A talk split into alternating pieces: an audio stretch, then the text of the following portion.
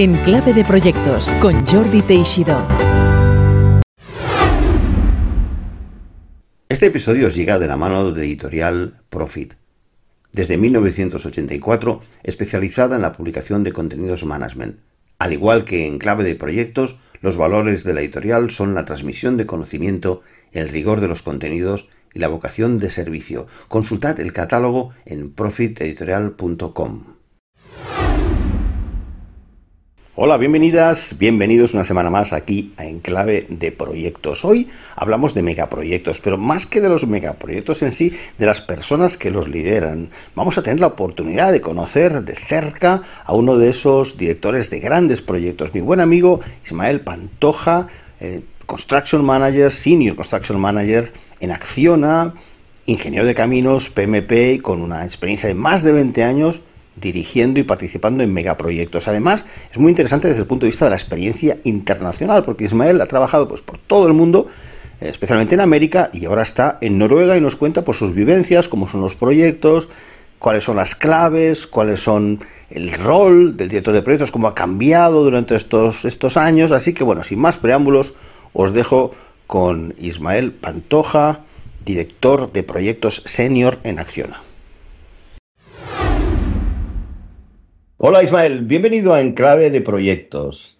Y para empezar, cuéntanos algo sobre ti que la mayoría de la gente desconoce. Hola Jordi, muchas gracias. Pues mira, una de las cosas que, a mí me gusta mucho eh, hacer es tocar la guitarra y allá donde, como yo luego contaré que he estado en varios países, he intentado siempre contactar con gente para, tocar un poquillo de, un poquillo de música y, bueno, pues tanto en Chile como en Canadá como en España he tenido un grupillo de amiguetes con lo que siempre he estado tocando música, rock sobre todo, que soy más, más rockero que, que ah. popero. Así que... No rap, rap no, no, rock. no, no, no, no. ¿Ochentero, setentero? ¿Qué tipo de rock tocáis? Ochentero, sí. Ochentero. Pink Floyd, Guns N' Roses, ese tipo. Bueno, yo ya con mi edad imagino que es la, la música que más nos, que más nos atrae. La verdad es que desde, los, desde que cambió el milenio, poca buena música se ha hecho bajo mi criterio.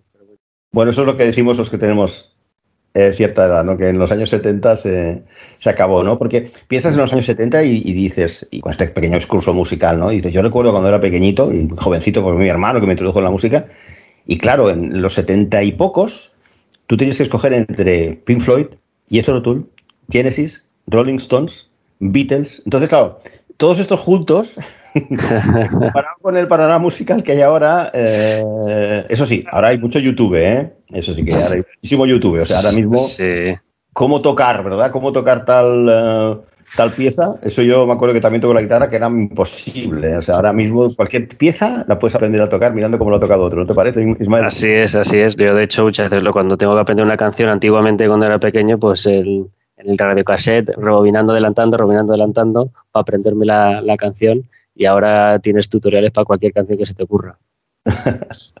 bueno, aparte de guitarrista aficionado, alguna, alguna vez has cobrado algún bolo, eh, Ismael Pantoja es Senior Construction Project Manager en Acciona, ingeniero de caminos, eh, BBA. Ismael es de esos profesionales que nos gusta mucho traer a Enclave de Proyectos porque es profesional de la dirección de proyectos con más de 21 años de experiencia internacional, eh, incluyendo 15 en posiciones de responsabilidad. Y estos proyectos multimillonarios, es decir, que la responsabilidad es muy, eh, digamos, proporcional a la magnitud del, del presupuesto. Experto, pues, en carreteras, puentes, pantanos, túneles, infraestructura, en fin, lo has tocado, lo has tocado eh, prácticamente todo. Y lo que vemos en tu perfil ahora, Ismael, es que, como has dicho ya antes, te has movido por todo el mundo, creo que has comentado Chile, Canadá, te has, eh, ahora estás en Noruega. No nos olvidemos, Ismael, y además de ahí nos conocimos, es PMP, certificado del Pay Management Institute. Luego nos cuentas si te sirvió un poco o mucho o no. ¿Y qué haces ahora en Noruega? Bueno, pues ahora, después de mi última etapa en, Chile, que estuve con, UHL, bueno, pues me surgió esta oportunidad que además fue un poquito un cambio en mi, carrera profesional en el sentido de que siempre he estado en construcción pura en el sitio, en construyendo físicamente los proyectos y ahora estoy formando parte de un equipo de ofertas de tender. Entonces es, es, un poco un, bueno, pues es ver un poco la antesala de lo que yo luego he sufrido, digamos, en, el día a día, que es la, ya la gestión del propio proyecto. Y ahora estoy viendo pues el cómo conseguir esos proyectos. Que la verdad es que es muy interesante eh, ver esa gestión que si estás en el día a día de la obra, pues, pues te pierdes. Al final heredas, un, heredas una oferta hecha por otras personas y eres ignoras un poco todo el proceso que ha sufrido eso, que, que una vez que estás de este otro lado, la verdad es que te das cuenta que es un trabajo bastante, bastante complejo. ¿Que estés en el equipo de tender significa que luego no vas a estar en la ejecución? No, hoy día, antiguamente, eso se, se tiende más, sobre todo desde que nos hemos inter, internacionalizado. Antiguamente el equipo de estudios, que se llamaba en España, digo que se llama en España, o de ofertas, eh, pues es un equipo independiente del que luego hace el proyecto. Pero hoy día cada vez más se tiende a que, si es bien cierto que hay un core team, que es el, que hace la estimación siempre de poco de la misma forma como quiere la empresa, etcétera.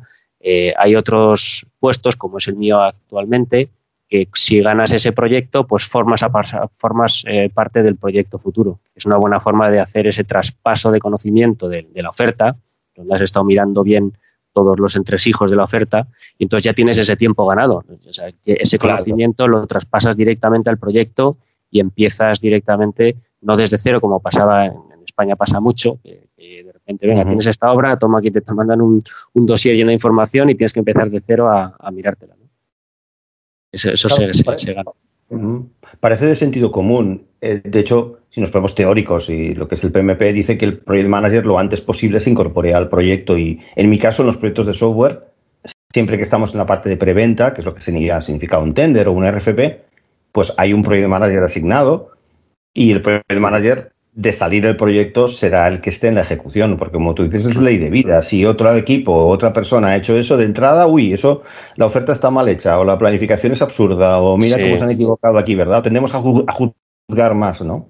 Y además es un tema de responsabilidad, porque si tú formas parte de una cosa que luego sabes que no vas a hacer, bueno, pues te implicas menos o tomas ciertos riesgos, digamos, que no, que no que sabes que luego no vas a lidiar con ellos. Sin embargo, si tú sabes que eres el que luego vas a hacer la obra, te puedo asegurar que lo te aseguras te implicas de otra forma distinta. Eso está eso ya te digo que hoy día con la filosofía de hoy día eso se evita. Y aprovechando que has dicho lo de RFP y ya aprovecho y meto uh -huh. la cuña con lo que has comentado antes, sí es cierto que a mí el, el, el después del curso de, de, PMP que hice contigo y sacarme la titulación, eh, fui justo a Canadá, justo al terminar eso, y la verdad es que toda la, la jerga, digamos, que se, que se utiliza, en el, por lo menos en el mundo anglosajón, es, es, precisamente toda la que aprendí ahí. A mí es que me vino genial porque si tú mandas un, un, español normal, por mucho que sepa inglés, le mandas de repente a un país extranjero y te empiezan a hablar sobre todo en los países anglosajones que se usan muchos todos los acrónimos, RFP, RFQ, RFI, y, no sabes de lo que te, te llueven por todas partes si no estás familiarizado con los conceptos. Y claro. la verdad es que la, la, jerga que se usa es mucho, la, bueno, a mí me facilitó muchísimo el haber hecho el PMP. Estupendo. Yo tengo una curiosidad un poco ya, si quieres, eh, casi de, de, prensa rosa, pero te lo voy a preguntar. dale, dale. y, Me reservo el derecho a responder, ¿eh? Por supuesto. Estuviste, eres ingeniero de caminos, una de las carreras más difíciles que hay, si no la más, y hiciste prácticas en técnicas reunidas, buenos amigos de, de un servidor también, donde estuve uh -huh. también colaborando en la parte del PMP, hice muchos amigos que mantengo hasta, hasta hoy, y Mira. hiciste algo que, si puedes, los explicas Estudiaste CO en Dakota del Sur, Estados Unidos. ¿Esto es verdad o te lo has inventado? ¿Lo has puesto en LinkedIn? no, no, la verdad es que cada vez que conozco a alguien americano y le cuento eso, me dice, pero ¿qué, qué hacías tú allí? Por Dios, los que viven allí. Es claro, como si en España dices, pues mira, me he ido a un pueblecito de, de, de Badajoz. A, no me lo digas Entonces, eso, que se van a enfadar los de Badajoz. Pero no, mi familia es extremeña, ¿eh? que yo tengo mucho ah, cariño. Vale, vale, toda mi familia es de, de, Talavera Real, un pueblecito al lado de Badajoz. Pero es asimilable porque Dakota del Sur es como la, una zona más de agricultura y tal.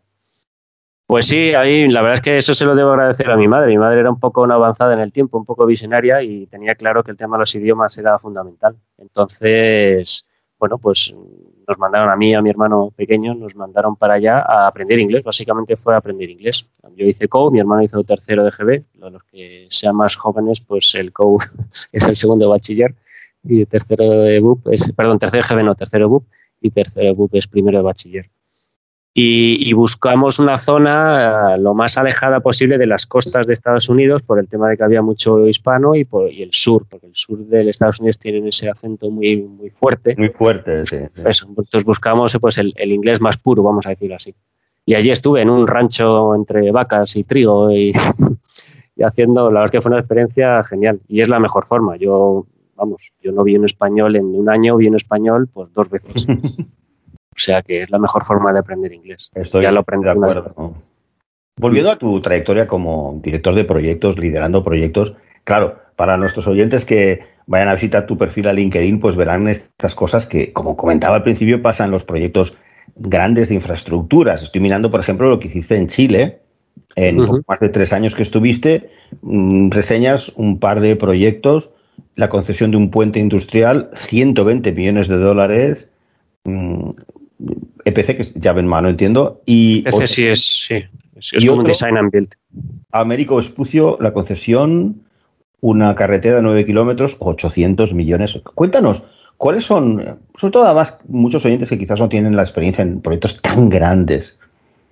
¿Es tan relevante? Es decir, ¿sufres mucho más en 800 que en 80? ¿O al final al cabo es, lo acaba siendo lo mismo? Cuéntanos un poco los grandes proyectos, cuáles son sus tres características, dos, lo que tú creas, distinto a lo que es el, business as usual. Obviamente la responsabilidad en un proyecto de, tantos, de un importe tan alto, pues es muy distinta a un proyecto menor, ¿no? Obviamente cualquier error se multiplica. Eh, el primer proyecto era el puente industrial, ahí sí estuve, se llamaba así, se llama puente industrial porque bueno, su fin era sobre todo para tráfico industrial, que actualmente atraviesa núcleos urbanos y se, quiere, se quería sacar de, esa zona. Y, ahí sí estuve como, como eh, project manager y era un EPC significa Engineering, Procurement and Construction, o sea, es como un design and haces todo el proceso. En España estamos más acostumbrados a hacer proyectos solo de construcción, sin embargo aquí pues se hacen proyectos cada vez más desde el principio. Hace nos encargan ya desde, desde, la etapa de diseño. Haces el diseño y la construcción, las dos cosas. Entonces, y luego en el Américo Vespucio, pues eso, ahí estuve, bueno, estuve en otro puesto más de construcción, era construction manager de, una, de un tramo del, de ese proyecto. Estos, los tramos tan, estos proyectos tan grandes, lo que se suele hacer para hacerlos manejables, se suelen partir en tramos, los tramos o segments en inglés, y este pues estaba dividido en tres tramos estaba en, en, la mitad de uno de los tramos, era digamos un tramo de unos 300 millones, una cosa así. Entonces, estos proyectos, pues para mí lo más complejo de estos proyectos grandes, fíjate, es más que la parte técnica, que al final, pues si un, puente pequeño, un puente grande, pues no deja de ser un, puente, ¿no? La parte técnica no es, no es realmente la, más preocupante. Para mí es una parte sobre todo de organización. hay mucha gente, involucrada y, entonces hay que saber, a mi gusto, sobre todo, coordinar y comunicar bien con los equipos de trabajo. Y eso es una labor fundamental, porque casi todos los problemas derivan de ahí. Pues para mí eso es una parte, una, dices dos o tres conceptos básicos, para mí ese sería el, el, primordial.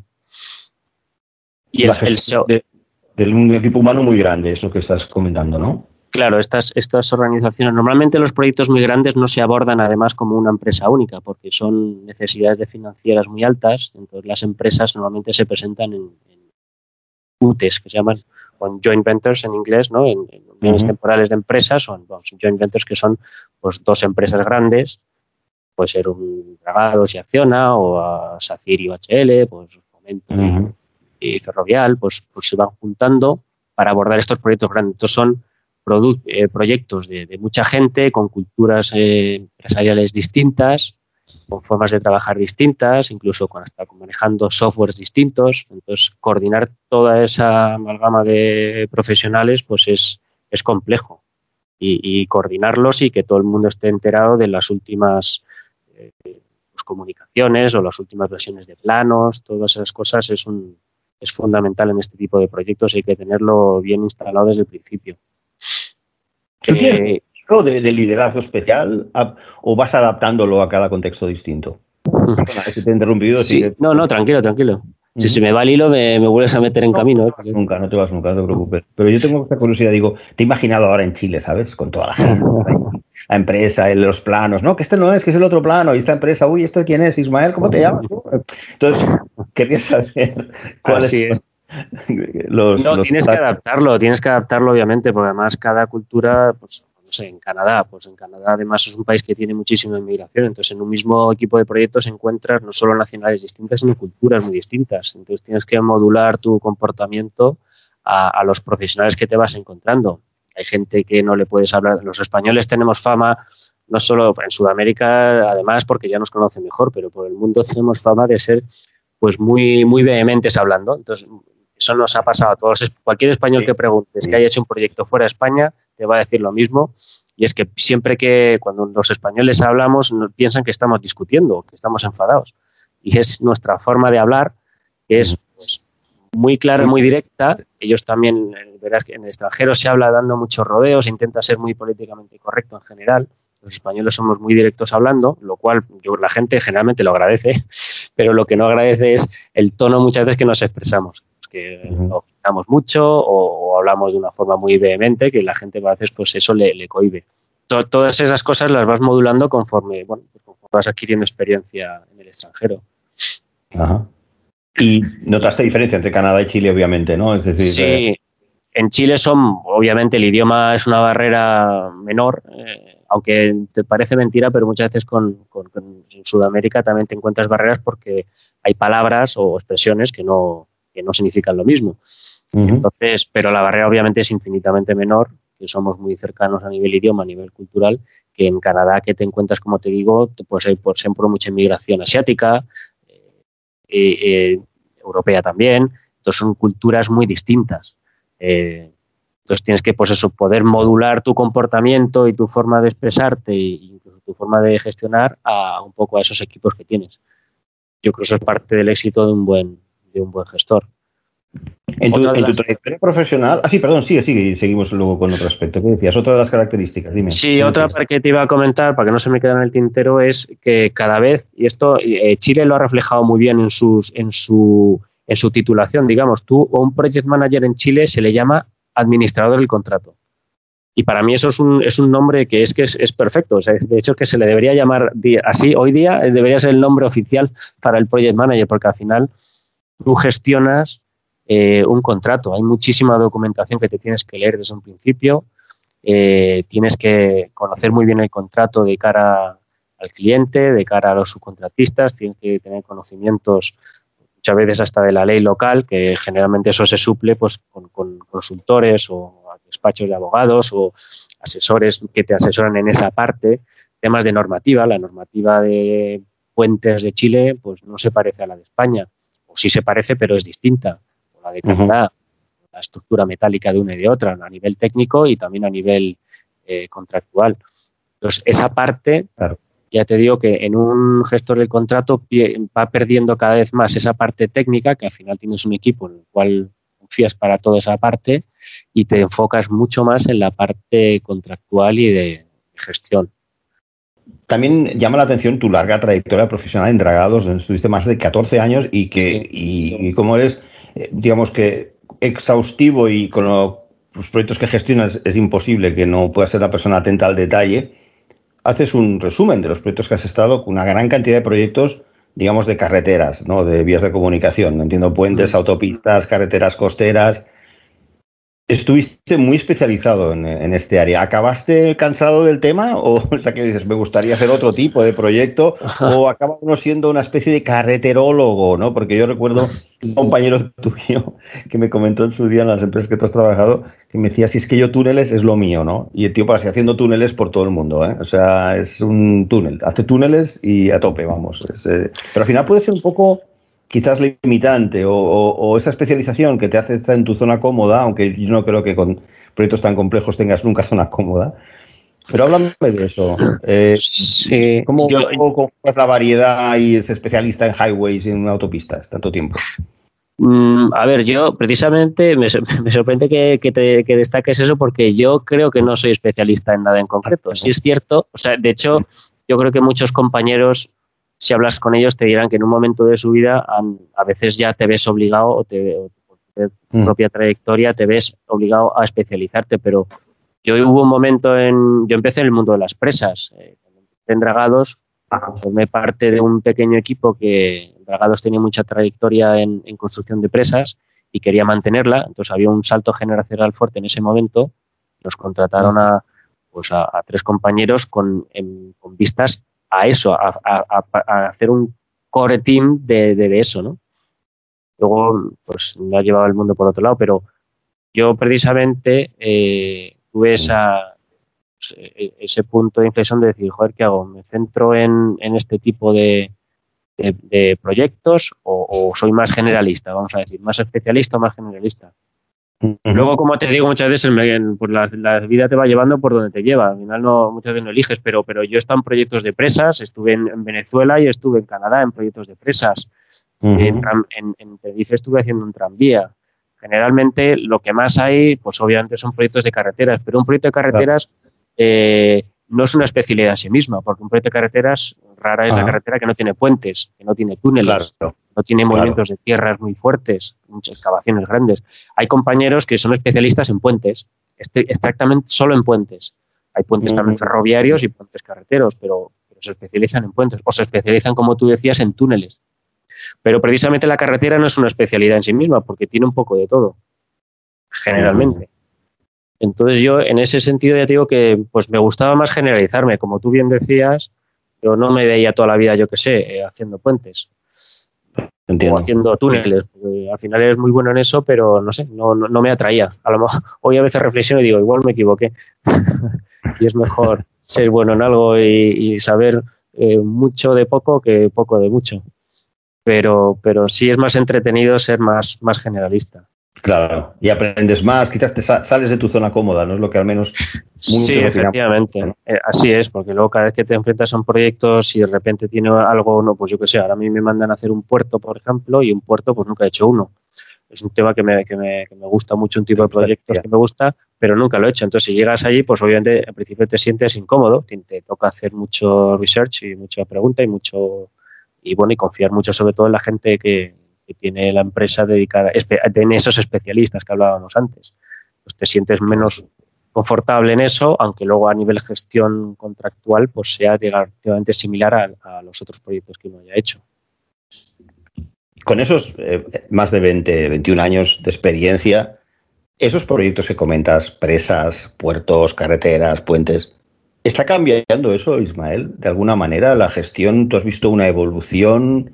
¿Cuáles serían las diferencias más grandes que tú ves desde que empezó hasta ahora? Porque eh, también te quiero incluir en esta pregunta un cierto comentario ¿no? de, la percepción del público en general no experto, que no son ingenieros o arquitectos. Muchas veces estos proyectos de infraestructura son admirables, pero hay que ver cuánto se retrasan, hay que ver cómo se desvían. Entonces, dime un poco, desde dentro, un profesional como tú, de los, yo diría que exclusivos que podemos tener el acceso de personas que hacen que las cosas pasen de verdad, que no eres ni político ni regidor de un ayuntamiento, sino que estás realmente eh, eh, trasladando una idea a la realidad. Entonces, háblame de esas dos cosas en el orden que quieras, ¿no? Es decir, ¿cómo has visto mm. evolucionar la gestión de esos grandes proyectos en estos 20 años? Y luego, ¿qué, les podemos decir al público que no es uh, experto de por, qué, de por qué estos proyectos que hacéis tantos estudios y tantos análisis y tantos documentos y tanto contrato, la percepción generalizada es pues, el doble del presupuesto, el triple, el, triple de del, del plazo? ¿Qué opinas? ¿O es mentira? ¿O es mentira? Todos, tus proyectos, todos en plazo y en coste. No, vamos a ver, obviamente eso es el, el gran challenge de todos los, de todos los proyectos ahí has preguntado un montón de cosas a la vez y es complicado responder a todo. Yo, si quieres, empiezo por eso último. A ver, los, eh, los proyectos efectivamente es una cosa muy compleja, que hay muchos, lo que hoy día se llaman los stakeholders, ¿no? que es pues toda la, eh, todos los, los, afectados por ese proyecto. ¿no? Entonces, en España, pues, pues si tú haces un proyecto, una carretera, pues eso atraviesa varios municipios, a su vez pertenece a una comunidad autónoma que también molestas a comunidades de vecinos, que cruzas líneas que pertenecen a, líneas eléctricas o abastecimiento, de líneas de saneamiento. Hay, hay mucha gente alrededor a la que tú afectas con un proyecto eh, en el cual, pues, tradicionalmente en España, es que yo creo que aquí sí que hay que hacer un poco una distinción entre España y fuera de España, porque en España, yo la verdad es que ya llevo un tiempo sin estar en España, entonces eh, en España tradicionalmente todos los proyectos eran únicamente construcción, es decir, una empresa te hace el proyecto, ese proyecto pasa un proceso pues, de aprobaciones y de, y de legalizaciones, etcétera, y luego al final se saca oferta, se hace un proceso de, concurso y, lo ganamos una de las empresas constructoras y nos ponemos a hacer ese proyecto. ¿Qué pasa? Que muchas veces esos proyectos, eh, pues desde que uno, desde que esa ingeniería elabora ese proyecto hasta que realmente se ejecuta, pues a veces que pasan años, no, muchos, o a veces sí, pero pasa un tiempo en el cual las necesidades o, los afectados o cambian o, cuando llegan en el momento de ejecutarse, pues, pues deciden que a lo mejor prefieren hacerlo de otra forma.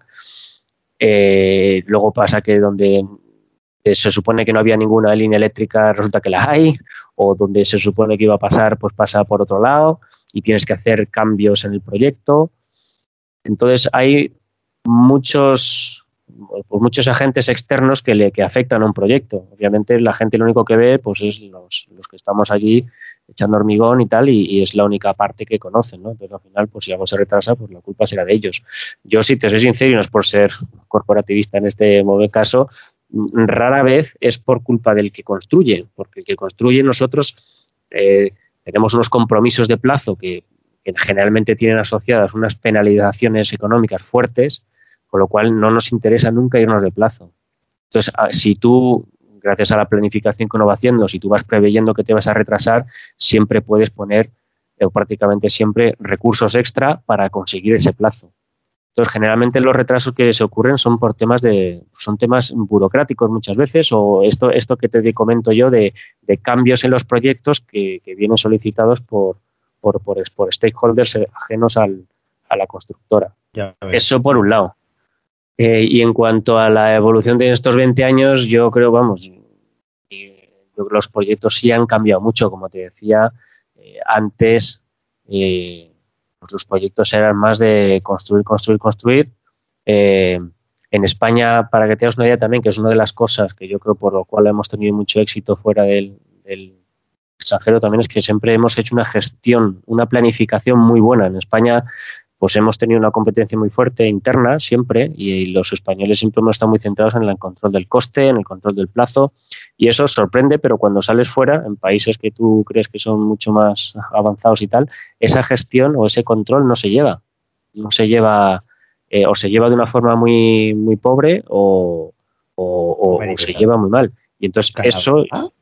Canadá, Ismael, es así, es España. Sí, pues te, sorprendería, te sorprendería, efectivamente. en Canadá en Estados Unidos, en Canadá y en Estados Unidos eh, cuesta encontrar, o sea, la, cultura empresarial no es una cultura de tampoco un control a nivel de detalle que hacemos los españoles de coste y de, y de planificación.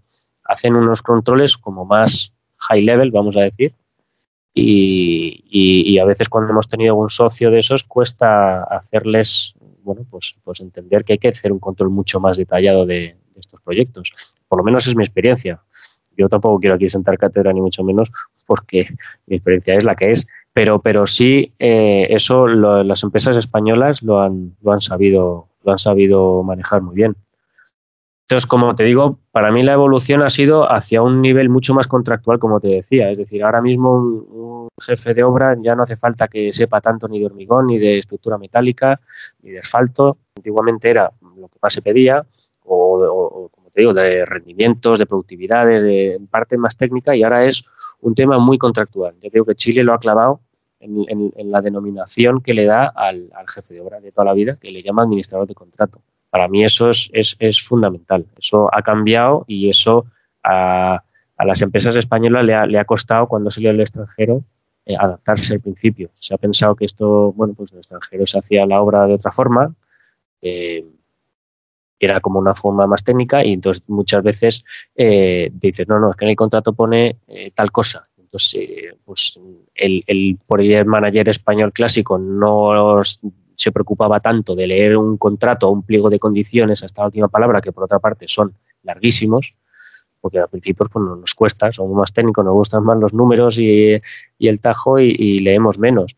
Y ahora, sin embargo, es al revés, tienes que dedicarle mucho más horas a leerte los documentos, a gestionar la documentación, como te decía, porque además los proyectos ya no son solo construcción, son diseño y construcción, lo cual también es bueno porque te permite optimizar más. Si tú tienes esa gestión del diseño, pues te permite tener un control más sobre, sobre el proyecto final. No es como, como te decía antes, que si te dan un proyecto ya hecho por otro, bueno, pues tú haces eso y ya está. Puedes hacer algún cambio, que todos los cambios siempre tienen un mecanismo muy determinado para hacerlo, pero si tú ya lo tienes, es dueño, tú eres dueño desde la, desde la concepción del diseño, pues eh, tienes mucho más manejo de optimizar el proyecto. Y eso les gusta mucho los, a los clientes y de hecho ahora mismo aquí en Noruega una de las cosas que me trajo el traerme aquí a Noruega es el cliente que tenemos ahora, es un cliente que le está usando un, sistema muy innovador de, que se llama Best Value Procurement, que es un tema de, involucrar al contratista en el desarrollo hasta del, incluso del parte del contrato, lo desarrollan en conjunto y se aprovecha del conocimiento de los contratistas para optimizar el proyecto en plazo, en precio y, en afecciones a los terceros. También hay otra cosa que se está imponiendo mucho, que eso yo creo que también nos tenemos que pasar por ahí a nivel de Project Manager, es el tema del BIM. No sé si lo conoces. Sí, sí, claro. El, BIM al final es, bueno, pues eh, en vez de hacer proyectos en planos como estamos de la forma tradicional, pues ya se está imponiendo hacer modelos en tres dimensiones y luego se le añaden más dimensiones, hay hasta siete dimensiones, no son dimensiones físicas, pero son modelos de, en tres dimensiones para que la gente se haga una idea, en la cual contiene mucha información, mucha información incluso de, costes, ¿no? Pues una de las dimensiones, yo no recuerdo, porque yo, como puedes ver, me falta formación en eso, pues no sé si la dimensión quinta es meterle coste a ese, a ese, a ese modelo. Y, le meten también temas de, calidad y de temas de seguridad, temas de... Sí, y hasta el cronograma. El, claro. El, software te gestiona hasta el cronograma. Según haces el dibujo, se integra con el cronograma y el presupuesto, sí, sí. Es espectacular, sí. Cambia, cambian las maneras de trabajar. Este es uno de los aspectos que he comentado. Cambia. Y el rol también, ¿no? El rol del director de proyectos que tú has comentado, lo de administración de contratos. Déjame decirte que lo entiendo, vamos, como voy a, cómo voy a, no estar de acuerdo contigo, que, que, sabes mucho más, pero sí que el nombre no es muy humano, ¿no? Es decir, tú has hablado de la cantidad. claro. De la importancia de la dirección de personas y entre lo que en mi sector ahora se llama Agile Coach y es, bueno, Scrum Master ya no suena tan bien, ¿no? Pero, pero yo qué sé, el Project Coach o el Project Leader, todos esos nombres así que les hacen como, como te diría yo, ¿no? Persona con carisma que dirige el proyecto. Si te llamas Contract Administrator o administrador de contratos, no queda demasiado administrativo, déjame ser malo, ¿eh? Pero no es administrativo esto, ¿no? Sí, pero bueno, al final te acostumbras. Eh, puede ser, pero no sé, a mí no, a mí fíjate que no me, no me incomoda, o sea, no, porque al final es, es lo que se espera además de uno. Es que al final es las discusiones con tus clientes y al final el, terreno de juego es el contrato. Es que no hay, no hay otra. Y ya te digo que no, generalmente en extranjero hay equipos legales, digamos, que apoyan a las obras precisamente por eso. Y fíjate que hay una figura que en España no se usaba nunca, jamás, hasta hace muy poquito, es el contract manager. El contract manager es una persona que, dependiendo de que la empresa, hay unos que son filosofías de decir que, prefiere que sea un abogado con conocimientos técnicos, otros prefieren que sea un técnico con conocimientos legales, pero es una figura que dado que el project manager tiene que atender a más, porque aunque la parte técnica, digamos, a lo mejor pierde más importancia en su gestión, pero la tiene que conocer, la planificación técnica, la planificación económica, etcétera, el tema de la seguridad de salud, la calidad, pero no puede abarcar todo. Entonces, esta figura, que es, ya digo, que es relativamente reciente en las empresas españolas desde su salida al extranjero, es para eh, conocer bien el contrato con tu cliente, saber qué, qué, puedes y qué no puedes hacer, tienes que cumplir unos plazos, hay unos mecanismos que si tienes algún problema, unos mecanismos específicos para resolverlos con unos plazos determinados de comunicación al cliente, hay hitos que, intermedios que tienes que cumplir, entonces es una figura muy, muy importante que puede cambiar el caso al, éxito o a la inversa. Déjame preguntarte, aunque el podcast siempre intenta ser atemporal y que se pueda escuchar pues, de aquí muchos años, ojalá, ¿no? Y personas sigan obteniendo valor eh, escuchando a profesionales como tú. Déjame hacerte una pregunta periodística o temporal y es, eh, en España estamos viviendo ahora una segunda crisis, llámale, o, o seguimos con la primera reapuntada de la pandemia. ¿Cómo se está por Noruega y concretamente la construcción? ¿Cómo capeáis este temporal de la, crisis pandémica en, la construcción y específicamente en, Noruega? Como te digo, desde que llega a Noruega estoy más en el equipo de, de Tender. Aún así, aquí pues Acciona tiene tres proyectos, dos de ellos estaban en marcha cuando ocurrió este desastre, el tercero estaba todavía pendiente de empezar, pero sí hubo, bueno, nos ha pasado un poco lo que a todos, ¿no? Es decir, ha habido mucha figura que ha podido teletrabajar, pero luego ha habido que readaptar, o sea, las obras han estado paradas un tiempo hasta que luego se ha ido rearrancando otra vez con los protocolos adecuados de, pues, de distancias de seguridad, etcétera. Con, de hecho, han habido iniciativas del Departamento de Acción de I de incluso hay aprobado iniciativas de hasta, yo sé, de sensores, por ejemplo, que, están continuamente mirando que dos obreros no se acerquen mucho uno al otro y, bueno, pues eso ha habido que readaptarlo todo. Para una idea, aquí los, los, por ejemplo, las obras que tienen mucha gente y que viene gente de fuera, pues la normativa te obliga a montar eh, campamentos para esa gente, ¿no? Hay empresas que, te montan un campamento, barracones, así que les llaman aquí barracks, con, con, su cantina, de su cocina, etcétera. Bueno, pues todo eso ha habido que adaptarlo. Ha habido que, obviamente, pues ampliar instalaciones para, para adaptarse a las nuevas distancias eh, sociales y tal. Entonces, aquí en Noruega, pues por suerte, yo a nivel personal, pues la verdad que me ha venido bien. Yo vine justo, justo antes del, cierre, yo vine, yo aquí un 7 de marzo y, el, la semana siguiente salió la primer ministro, pues ya decretando las, las limitaciones, ¿no? Lo que habéis vivido en España, pues mucho más intensamente. Aquí, si bien ha habido se han cerrado muchísimos negocios, pero han habido otros, como la o cafetería que se han mantenido abiertos, se permitía salir a la gente a la calle con la distancia social, que eso ha venido bien, pues oye, por lo menos yo tenía posibilidad de salir a correr un rato a dos o tres días, porque no me gusta correr, por eso no corro todos los días. Muchas, y... aficiones, ¿eh? la guitarra, correr. y entonces, bueno, pues ahora, por ejemplo, estamos, yo estoy jugando al fútbol un par de veces por semana. Y, Hombre, qué maravilla.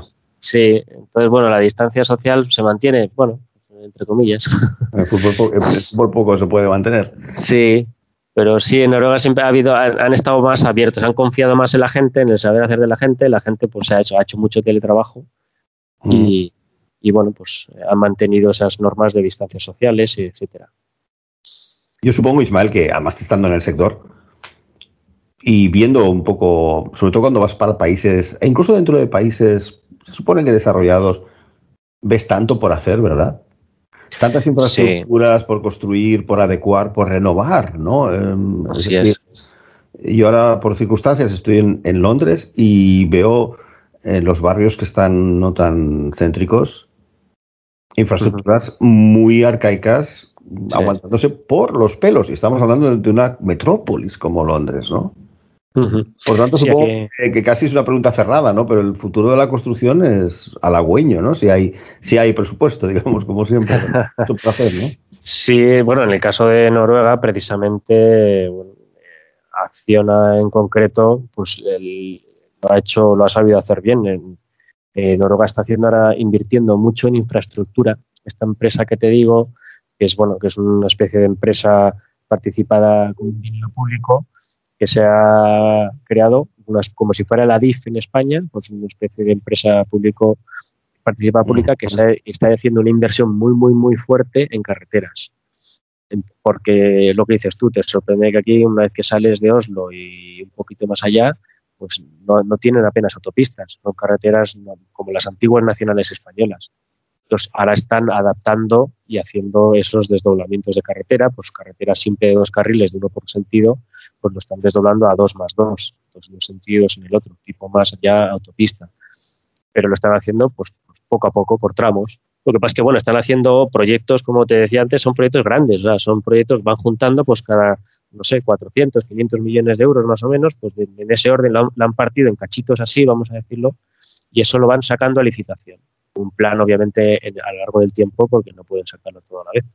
Y, esas obras que te digo, pues, pues, nos vamos presentando eh, empresas como, te digo, la que ha tenido más éxito ahora mismo en Noruega en concreto ha sido Acciona, pero ya estás empezando a ver, eh, en momento FCC se ha llevado otra obra, por ejemplo, hace poco. Eh, OHL también ha tenido otra obra y, y, cada vez ves más, a través, van acudiendo más empresas de otros países porque están viendo que hay muchísima inversión en infraestructura ahora mismo, tanto en ferroviaria como en carreteras, y, las empresas locales no son capaces, obviamente, de abastecer toda esa, toda esa oferta. ¿Hay falta de profesionales ahora mismo? Ahora mismo en Noruega yo te diría que sí, en la construcción yo creo que sí porque, por lo que te digo, por un tema coyuntural del volumen, fíjate que Noruega son solo 5 millones de personas, es un país relativamente grande, aunque está muy deshabitado, pasaba un poco lo que en Canadá, en Canadá eran 33 millones y fíjate, no sé si es el segundo o tercer país más grande del mundo, pero, pero en Canadá también faltan profesionales igual que en Australia, tengo varios compañeros que han venido también de trabajar en Australia, también pasa lo mismo. esos países son demandantes de, ciertas, de ciertas profesiones. Y pasa también en otros gremios. Aquí en Noruega han, venido muchísimas, por ejemplo, enfermeros y enfermeras han venido muchos también, reclamados por el país porque les hacían falta. Y son poca gente. También es, esta es una población que también se va haciendo mayor. Eh, pues eh, sí, y el, profesional español está, creo que está bien, bien considerado. De hecho, el otro día en, una empresa noruega nos encontramos a un español trabajando ellos, por ejemplo, pues cada vez vas viendo más, gente así española trabajando dentro de empresas locales. Como sabes tú bien, eh, ahora mismo España tiene el dudoso honor de ocupar el, el number one, ¿no? En paro europeo, paro juvenil con 50% de paros, Tú como profesional con experiencia, ¿qué lectura haces de este gran desempleo? Es que no han decidido lo que tú hiciste, que es tampoco lo necesitabas, porque creo que España, aunque tuvo crisis, normalmente con tu formación y capacidad, yo creo que trabajarías. Pero sí que es general que en construcción ha habido mucha égira, ¿no? Ha habido muchísimo exilio, si quieres llamarle. ¿A qué atribuyes que España tenga tanto paro en todos los sectores? Casi te diría que incluso la construcción. ¿Cuál es tu lectura como profesional? Hombre, ahí ya me entran muchos temas ya políticos que no voy a entrar. Pero sí es cierto, fíjate, con un par de notas te, lo, te, da uno una idea del español, si bien obviamente hemos sido un pueblo migrante desde, los años 60, eh, 70, ha habido mucha migración fuera. Sin embargo, a nivel los profesionales así, yo he visto que hay mucha gente que no se, se resiste, se resiste a salir al extranjero. A muchos nos ha tocado, obviamente, nos ha tocado porque no ha habido manera. Pero hay gente, yo me he encontrado con varios casos, no solo en mi gremio.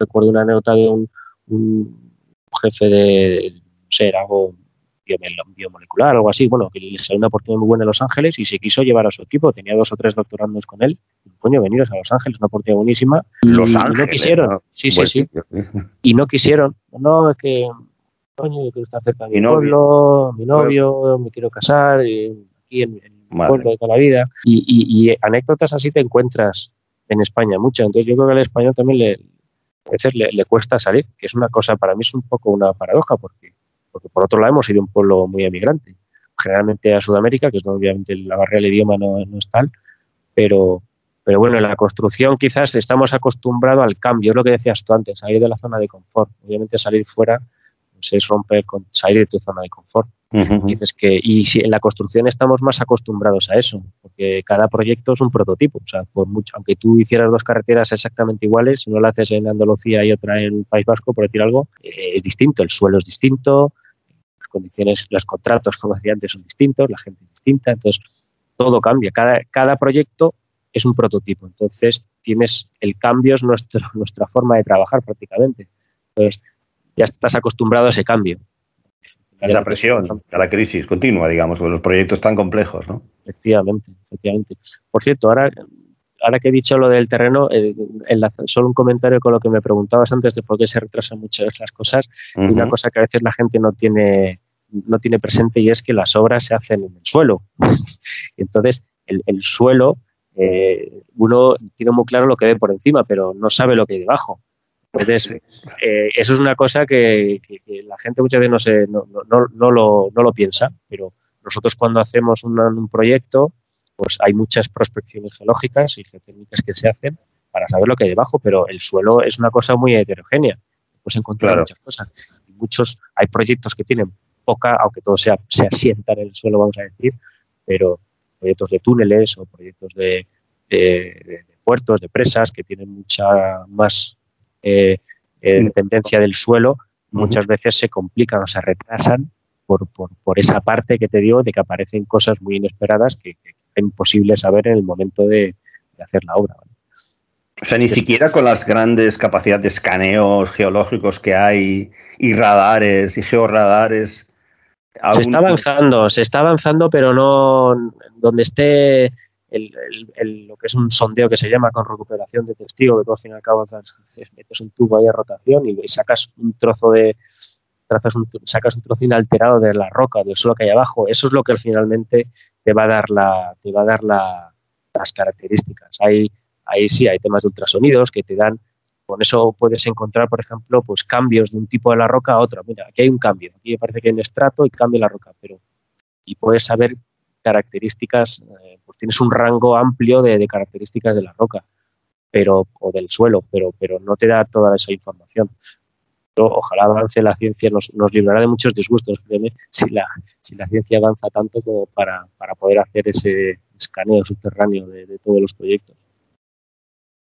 A mí déjame confesarte, Ismael, que muchos años que, he colaborado, pues sobre todo por la certificación PMP con profesionales de la construcción y algo que admiro de vuestro sector respecto al, que yo me he formado, y que es un profesional que es el de las tecnologías, es que para que os llamen senior pasa un tiempo. Es decir, si queridos oyentes vais al perfil de LinkedIn y veis los proyectos que ha hecho, en, en mi sector, Ismael, uno se hace senior, con tres o cuatro años ya le hacen senior. No sé si porque se interesa o porque lo que sea, pero es como todo más. En el fondo, es, un todo un poco más frívolo, déjame decirte. Y, obviamente, otro día, como hacemos aquí en Clave de Proyectos, hablamos con un profesional de tecnologías y él va a contar los motivos por los cuales también los proyectos se retrasan, cuáles son los retos. Pero en general, claro, estamos hablando de, de una persona con más de 20 años de experiencia y que es ahora eh, Senior Manager de, de, Acciona, Senior Construction Manager de Acciona. ¿Cuáles son tus planes de futuro, Ismael? Entiendo que acabas de llegar. Eh, ¿Realmente estás esperando a ver qué ocurre? ¿Vas a, hacerse, ¿Vas a moverte a otros países? ¿Ya lo tienes pensado? ¿O vas a estar aquí un tiempo largo en Noruega? No, hombre, mi idea, ya te digo, yo mi experiencia siempre ha sido en América, como te digo, el continente norteamericano y sudamericano. Yo aspiraba a acercarme a Europa. Ya Europa, visto lo visto, Europa ya es casi como, como España. Entonces, hombre, a mí me gustaría, pues en, un plazo, en el medio plazo, digamos, pues volver a España, una posición de, gestión, pues, yo no soy, obviamente todos somos ambiciosos. Yo no, no voy a ser director general de, ninguna empresa, pero, pero sí aportar con el... Tienes un MBA, tienes un MBA, ¿no lo hiciste con ese sentido? Sí, sí, sí, lo hice. Un MBA, digamos, eh, no, de los de estos de los excelsos, digamos, viviendo en Tenerife, la verdad es que el acceso al MBA era limitado. Y, pero, pero sí, es, es, lo que me gusta. A mí me gusta la gestión y me gusta la construcción. Entonces, al final, terminaré mis días ligado a esas dos cosas intentaré, pues hasta donde la oportunidad me dé y mis capacidades, llegar lo, más alto que pueda dentro de eso. Pero sí, me veo, te digo, eh, ojalá en España, no dentro de tanto. Al final, pues oye, la tierra le tira a uno. Eh, obviamente no, no, sé si haciendo proyectos físicamente, pero por lo menos gestionándolos desde, desde España o ayudando a otros compañeros a gestionarlos. Cuando uno... Entre tu, entre tu querida Extremadura y el resto de España hay un montón de infraestructura por crear. sí, la verdad es que sí. Por el tren empezando. Muy bien. Ismael, muchísimas gracias por haber estado hoy aquí en Clave de Proyectos. Gracias a ti por la, por la oportunidad.